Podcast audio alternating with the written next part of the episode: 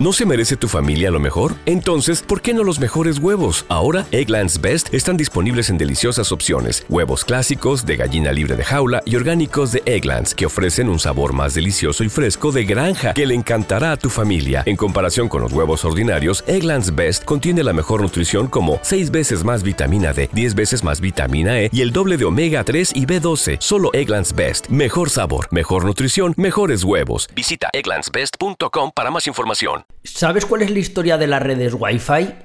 ¿Por qué tienen nombres tan raros? IE cubo 802.11n, IE cubo 802.11ac, IE cubo 802.11a. Son nombres muy raros. ¿Cuántos protocolos hay y cuál ha sido su evolución en el tiempo? Pero, ¿qué protocolo es mejor? ¿Qué mejoras tiene un protocolo sobre otro? ¿Cuánto mejor es un protocolo frente a otro y quién decide qué tecnología se implementa en cada protocolo? Si quieres saber de dónde venimos en redes inalámbricas y qué protocolos y con qué características tendremos en el futuro, te aconsejo que te quedes. Aquí vas a aprender todo lo que necesitas saber sobre protocolos y características de redes inalámbricas Wi-Fi y descubrirás por qué a veces vas más lento de lo que pensabas y por qué tu dispositivo no es capaz de alcanzar una velocidad mayor. Si todo esto te interesa, empezamos.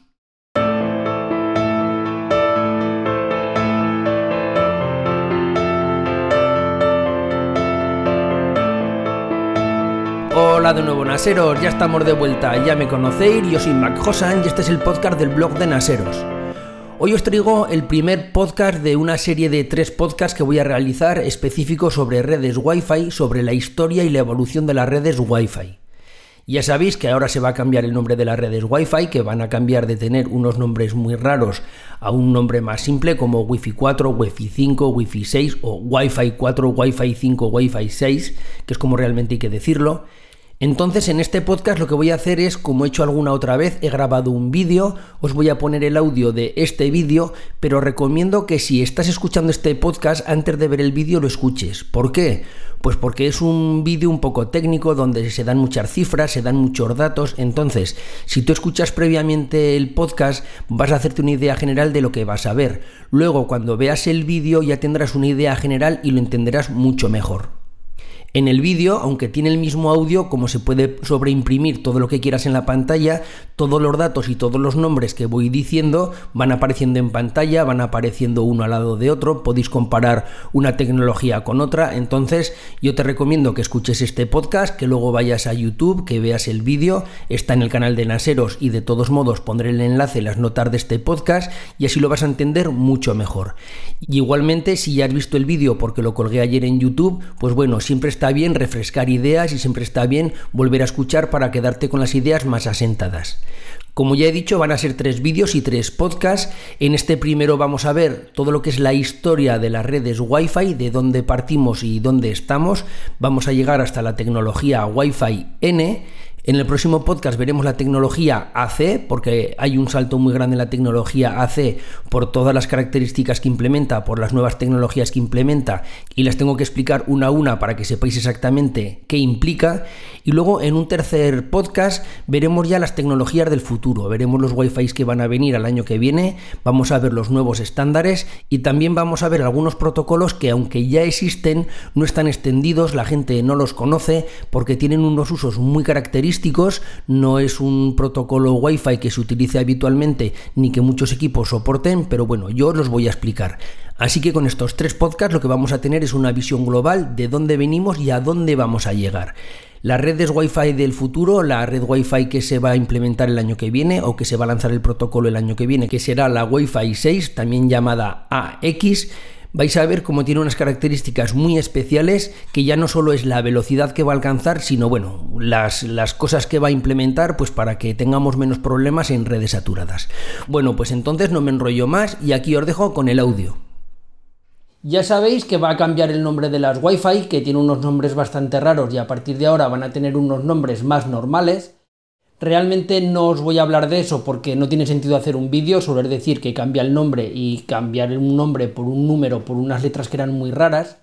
Entonces hoy lo que vamos a hacer va a ser analizar lo que ha sido el pasado, lo que es el presente y lo que va a ser el futuro de las redes Wi-Fi. Ya sabéis que en España decimos Wi-Fi, realmente hay que decir Wi-Fi. Unas veces diré Wi-Fi, otras veces Wi-Fi, pero bueno, ya sabéis a lo que me refiero. Vamos a analizar lo que son las redes Wi-Fi, los estándares que ha habido, los estándares que hay y los estándares que van a venir de ahora en adelante. Vamos a ver qué ha supuesto cada estándar, qué evolución ha habido de uno a otro, porque es una cosa que tenéis que tener muy clara porque así sabréis cuando vais a comprar un router y cuando vais a comprar un dispositivo exactamente qué tecnología hay detrás y hasta dónde puede llegar. ¿Qué es lo que podéis esperar de ese router, de ese access point o en el caso de que sea un ordenador o en el caso de que sea un teléfono móvil, qué podéis esperar de, qué velocidad podéis esperar de ese dispositivo en cuanto a la Wi-Fi. En primer lugar, tengo que, decir que todo el tema este de las Wi-Fi viene desde el año 1999.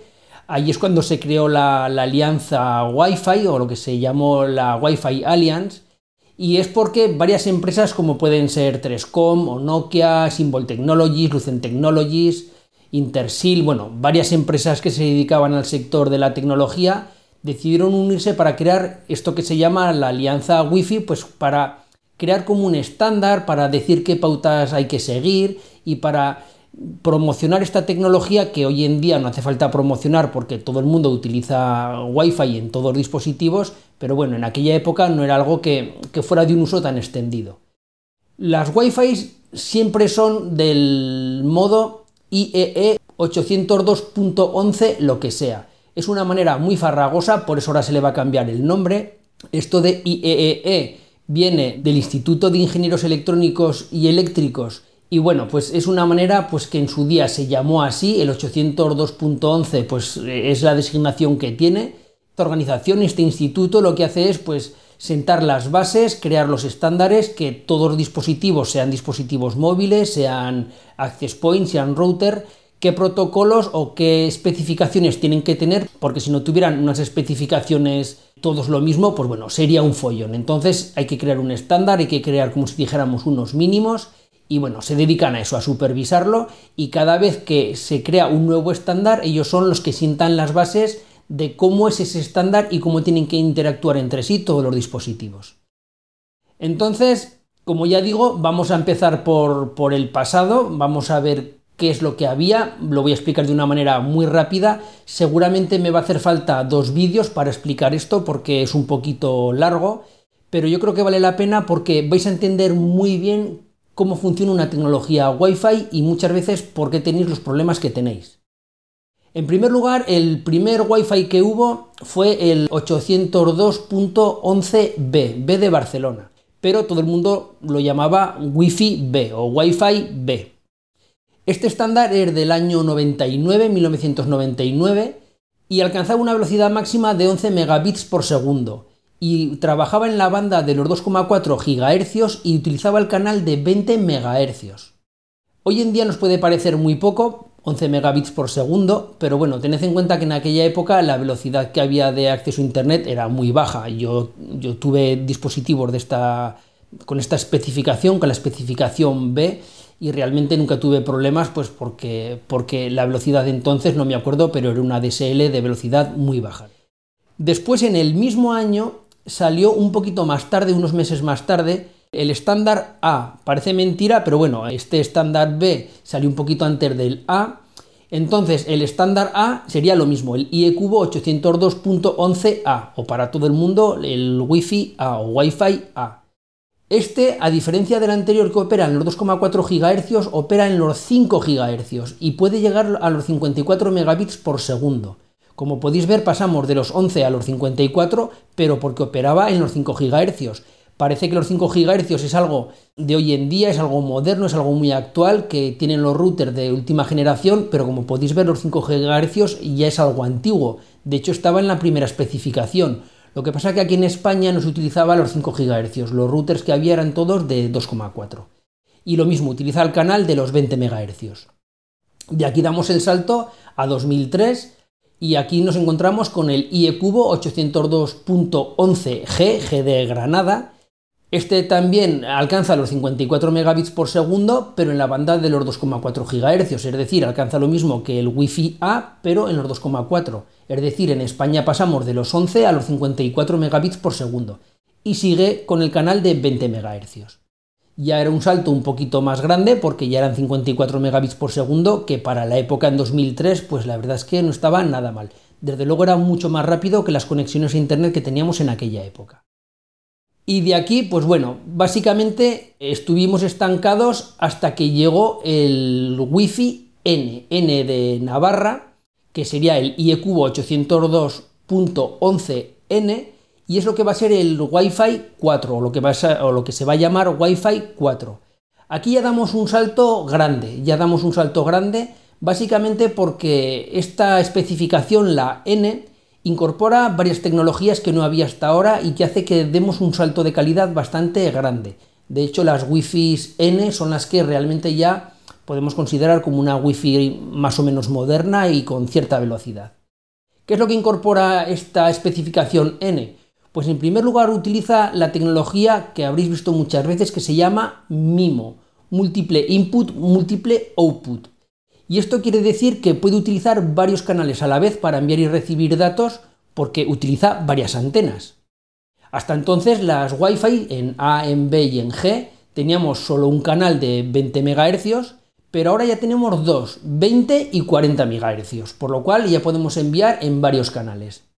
El ancho de banda en un canal es la diferencia entre la frecuencia más alta y la frecuencia más baja utilizada por un canal. Es decir, es como si dijéramos dentro de la frecuencia de los 2,4 o de los 5 GHz sería como una subdivisión muy pequeñita, como un poquito más, un poquito menos. Ya sabéis que existen varios canales, luego lo explicaré, hay varios canales dependiendo de que utilicemos la frecuencia de los 2,4 o de los 5, pues sería como esos pequeños saltos que damos entre una frecuencia y otra, entre un canal y otro. Y luego además esta tecnología o este Wi-Fi N también tenía lo que se llama el Channel Bonding, que es una tecnología que incorpora el estándar N, como he dicho, en el que se pueden utilizar canales separados, eso sí, que no se solapen entre sí, para transmitir simultáneamente datos. Entonces, aquí lo que hacemos es la unión de interfaces de red que lo que hace es incrementar la cantidad de datos que pueden ser transmitidos, porque se utilizan bandas adyacentes, es decir, se utilizan dos bandas adyacentes de 20 MHz y por eso de ahí viene su nombre de 40 MHz, porque utilizamos dos bandas de 20, eso sí, que sean contiguas, por lo cual 20 más 20 da 40. Básicamente es eso, no, no tiene mayor explicación, ¿vale? Entonces, esta especificación N, el Wi-Fi 4 que va a ser a partir de ahora, surgió en el 2004, yo la utilicé por esa época, de hecho antes de estar la especificación N completa estaba lo que se llamaba el draft N, porque esto es muy normal, generalmente lo que se hace es, se empieza a trabajar en una especificación y se tarda varios años, está trabajando en ello hasta que sale la especificación definitiva. Es como si dijéramos, para que me entendáis, como si fuera una beta. No es una beta, pero bueno, poco a poco se van implementando cosas y, y se va mejorando y no hay un estándar cerrado, por eso es draft N, y bueno, esto es de, llegó a implementarse ya y se cerró en el 2004. ¿Qué tiene este, esta Wi-Fi N respecto a las anteriores? Aparte de lo que he dicho del, del MIMO, que es mucho, que puede trabajar en 20 y en 40 MHz, lo que tiene es que trabaja en los 5 GHz, es decir, es como si trabajáramos con Wi-Fi A y con Wi-Fi B. En el Wi-Fi A, recordad que os he dicho que era de 5 GHz, y el B era de 2,4, por lo cual incorpora el A y el B. Entonces el N puede trabajar en los 2,4 y en los 5 GHz. Y después cada stream, es decir, cada, cada canal es de 150 megabits por segundo. Esta especificación, la, la N de Navarra, tiene cuatro streams o puede llegar a manejar según la especificación hasta cuatro streams. No quiere decir que maneje las cuatro, puede manejar hasta cuatro streams. Por lo cual podemos llegar a los 600 megabits por segundo porque 4 por 150, 4 streams de 150 cada uno, nos iríamos a los 600 megabits por segundo. Es muy importante que tengáis claro que cada stream es de 150 megabits por segundo pero no todos los dispositivos tienen cuatro streams, ni siquiera tienen tres, ni siquiera tienen dos. Es decir, podemos tener un router que pueda manejar cuatro streams, que sea MIMO 4, pero que sin embargo cuando se conecta o cuando envía información a un teléfono móvil, ese teléfono móvil a lo mejor solo tiene una antena y solo soporta un stream. Por lo cual, el router será capaz de negociar 600 megabits con 4 streams, pero solo tendrá una velocidad de 150 con un dispositivo móvil. Es decir, el router podrá conectarse a cuatro teléfonos móviles, pero tendrá 150 con cada uno, aunque el router tenga los 600 megabits en total.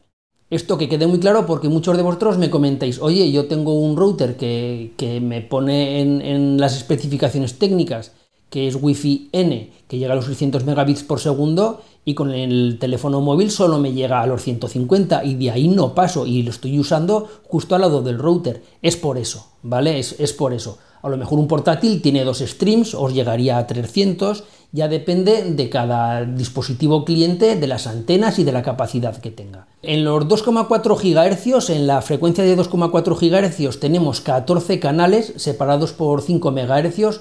Es lo típico que se suele decir, que a ver si algún vídeo explicándolo, que cuando en tu edificio está la red muy saturada buscas un canal que esté libre, esto es lo que quiere decir, hay 14 canales, pues bueno, si mucha gente utiliza el mismo canal, hay que intentar utilizar uno que esté menos libre. Y sin embargo en los 5 GHz el espectro es distinto, el espectro de frecuencias depende de cada zona del mundo, utiliza unas u otras, pero bueno, en, Europa están en los rangos de los 36 a los 64 y de los 100 a los 140. Esto es una cosa que a vosotros no os interesa mucho, pero como curiosidad os lo digo. Entonces, como podéis ver, aquí ya damos un salto muy fuerte porque en el, en el Wi-Fi anterior teníamos 54 megabits por segundo y aquí ya damos el salto a los 600. Muchos de vosotros habéis utilizado este Wi-Fi N, los que lleváis ya un tiempo, pero lo que sí que muchísimos de vosotros estáis utilizando ahora es el Wi-Fi AC, lo que sería lo mismo el IEcubo 802.11AC, A de Alemania, C de Cuenca. Ahora casi todos routers ya tienen esta tecnología AC, esta especificación AC, todo router de operadora o todo router del último año también ya tienen este Wi-Fi AC o casi todos que yo sepa. Entonces, con el Wi-Fi AC aún damos un salto más grande. Hay un salto más grande del AC al N que del N al G. ¿Por qué? Pues por lo mismo que antes, porque incorpora varias tecnologías como son el MUMIMO y el beamforming. Bueno, pues entonces lo dejamos aquí. Como ya os he mencionado al principio del podcast, nos quedan dos podcasts más por escuchar, dos podcasts más que no sé cuándo los lanzaré. Tengo ya los vídeos grabados. No sé si los sacaré esta semana, la semana que viene. Y bueno, como ya sabéis, si queréis más información podéis ir a www.naseros.com y ahí está toda la información centralizada. Allí vais a tener los podcasts, los vídeos, el grupo de Telegram, el formulario de contacto, las redes sociales, todo lo tenéis allí. Como también ya sabéis, me podéis encontrar como arroba naseros-com y esto ha sido todo. Nos oímos en la próxima. Un saludo, bye bye, adiós.